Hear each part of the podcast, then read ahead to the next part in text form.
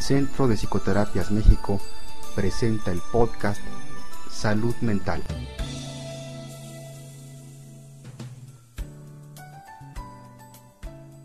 Te doy la bienvenida al episodio de Salud Mental número 16 del 15 de noviembre del 2010. Mi nombre es Gustavo Novelo y soy director del Centro de Psicoterapias México y te saludo desde el World Trade Center en la capital del país. En este nuevo episodio iniciaremos mencionando algunas noticias importantes de la semana en materia de psicología. Enseguida hablaremos sobre el tema central de este episodio. ¿Tienes vida social o Facebook? Platicaremos sobre el libro de la semana titulado Construyendo el cerebro consciente. En la música, en esta ocasión nos acompaña el psicólogo y cantante estadounidense de jazz Al y cerraremos, como siempre, con la frase de algún personaje célebre. Así es que comencemos.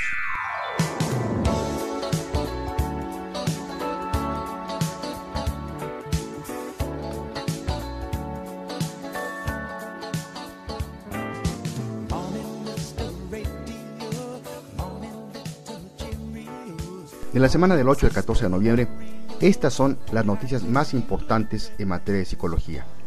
El 11 de noviembre se dio a conocer un estudio en la revista Psychological Science titulado El sentirse bien en contextos culturales, cómo afecta la cultura la autoestima y el bienestar subjetivo. Debido a requisitos de trabajo como parte de programas educativos, las personas pueden verse viviendo en culturas muy diferentes a las suyas. El objetivo de este estudio fue investigar cómo la interacción de una cultura con la personalidad de los individuos afectan su autoestima y su bienestar. Usando datos de más de 7.000 personas de 28 sociedades, la investigación encontró que cuando una personalidad de un sujeto coincide con las personalidades prevalecientes en otras culturas, puede potenciar el efecto positivo de los individuos en su autoestima y bienestar. Por ejemplo, una persona extrovertida tendrá una mayor autoestima y un mayor bienestar en una cultura extrovertida que un introvertido. Este estudio puede explicar cómo personas que se van a otro país se adaptan con mucha rapidez y otros se deprimen o incluso deciden sacrificar sus metas laborales o de estudios y regresar a su país de origen.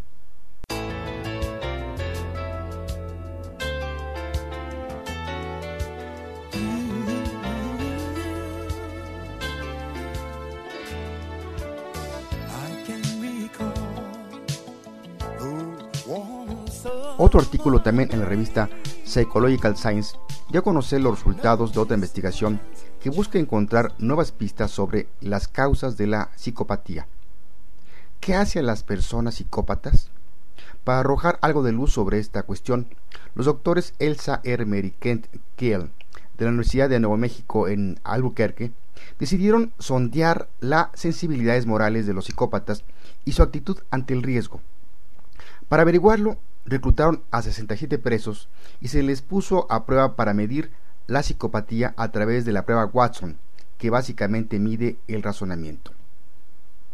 Los resultados indican que a pesar de la capacidad de los psicópatas para dar respuestas socialmente adecuadas, cuando se enfrentan a un problema moral, no llegan a esta respuesta dentro de procesos psicológicos normales. La mayoría de la gente entiende los contratos sociales de manera intuitiva, ellos no, lo tienen que razonar. Y si agregamos a esto la combinación de una tendencia a la impulsividad con la falta de culpa y vergüenza, las dos principales características de la psicopatía, puede dar lugar, según las circunstancias, a una carrera criminal o un negocio, entre comillas, de cuello blanco. ¿Nos suena conocido algo de esto?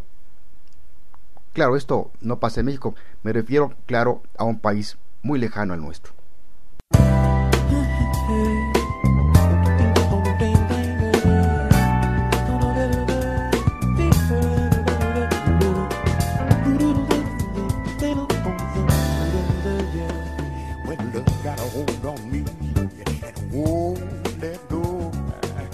El 12 de noviembre se dio a conocer otro estudio en la revista médica British Medical Journal que revela que a mayor problema de acné en las personas pueden aumentar el riesgo de suicidio.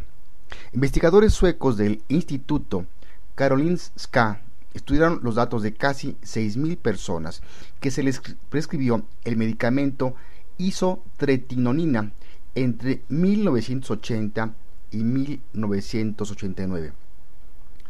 La isotretinonina se vende bajo nombres como Acutane, Roacutane, Clarus, Decután, entre otros.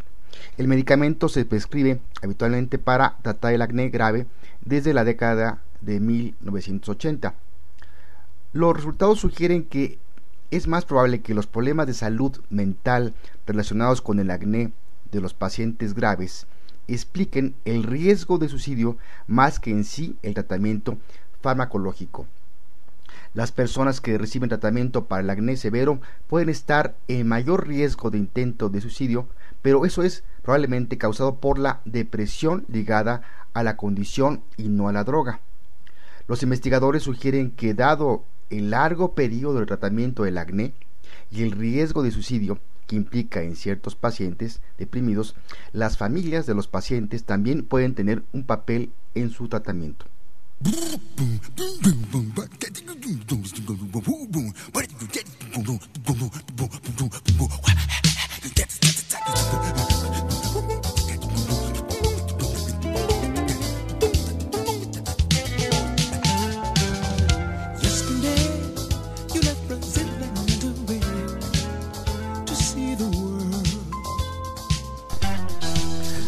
Pasaremos ahora al tema central de esta semana titulado ¿Tienes vida social o Facebook?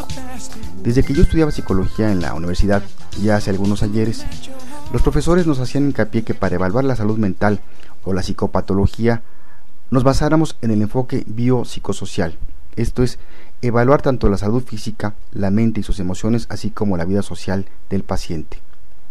Esto sigue vigente en la actualidad.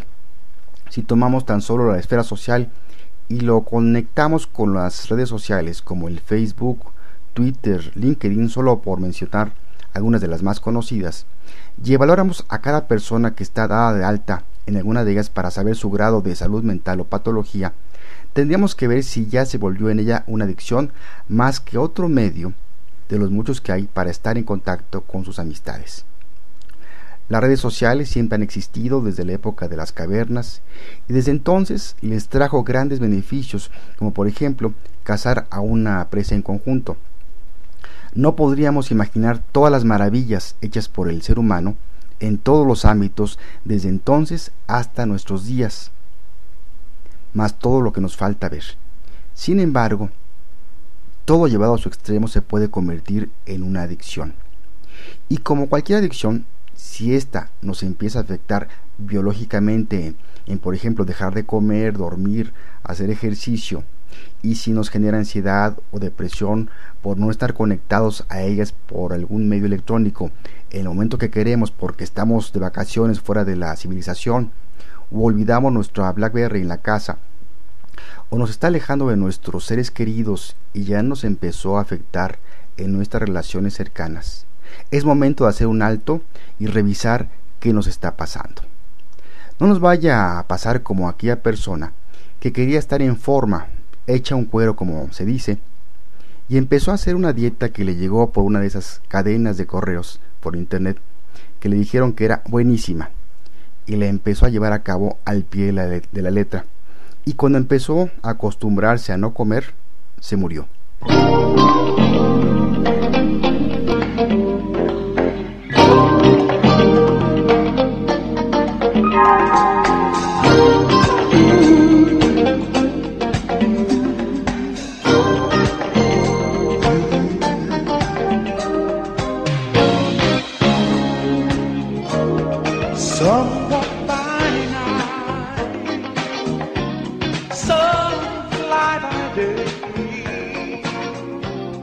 Casi para terminar el episodio de hoy, hablaremos del libro de la semana, titulado Construyendo el Cerebro Consciente. El autor, Antonio Damasio, editorial Panteón, publicado este mes. El neurocientífico Damasio en este libro explora el proceso que conduce a la autoconciencia. Dibuja distinciones significativas que van desde el cerebro, la mente y la autoconciencia, siempre tratando de entender las razones evolutivas por qué cada uno se desarrolló y tratando de vincular cada uno a una realidad física subyacente. Damasio hace todo lo posible para explicar por qué muchas especies, tales como las abejas, tienen una mente colectiva y cómo los seres humanos se distinguen con la autoconciencia, que aumenta la flexibilidad y la creatividad, ya llevado al desarrollo de la cultura, una novedad radical en la historia natural. En el Pleistoceno sugiere que los humanos desarrollaron respuestas emotivas a las formas y los sonidos que ayudó a conducir al desarrollo de las artes. A los lectores que les gusta tanto el punto de vista filosófico como científico, serán recompensados al seguir los argumentos de Damasio en este libro.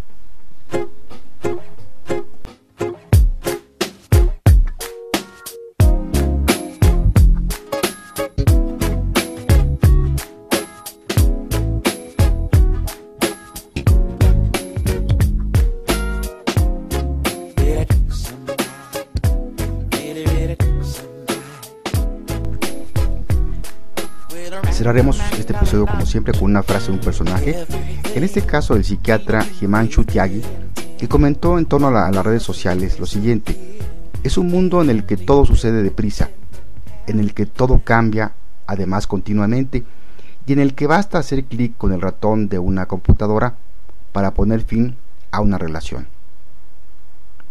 Bien, amigas y amigos, con esto llegamos al final del episodio de Salud Mental número 16 del 15 de noviembre del 2010. Esperamos tus comentarios o sugerencias para los próximos programas visitando nuestra página www.psicoterapias.mx donde encontrarás diferentes medios para comunicarte con nosotros, así como información complementaria. Este episodio fue patrocinado por el Centro de Psicoterapias México, quien ofrece servicios de psicoterapia en forma presencial o a distancia. Se despide de ti Gustavo Novelo desde la Ciudad de México y nos escuchamos en el próximo episodio. Que tengas buen día. Hasta luego. Centro de Psicoterapias México presentó el podcast Salud Mental.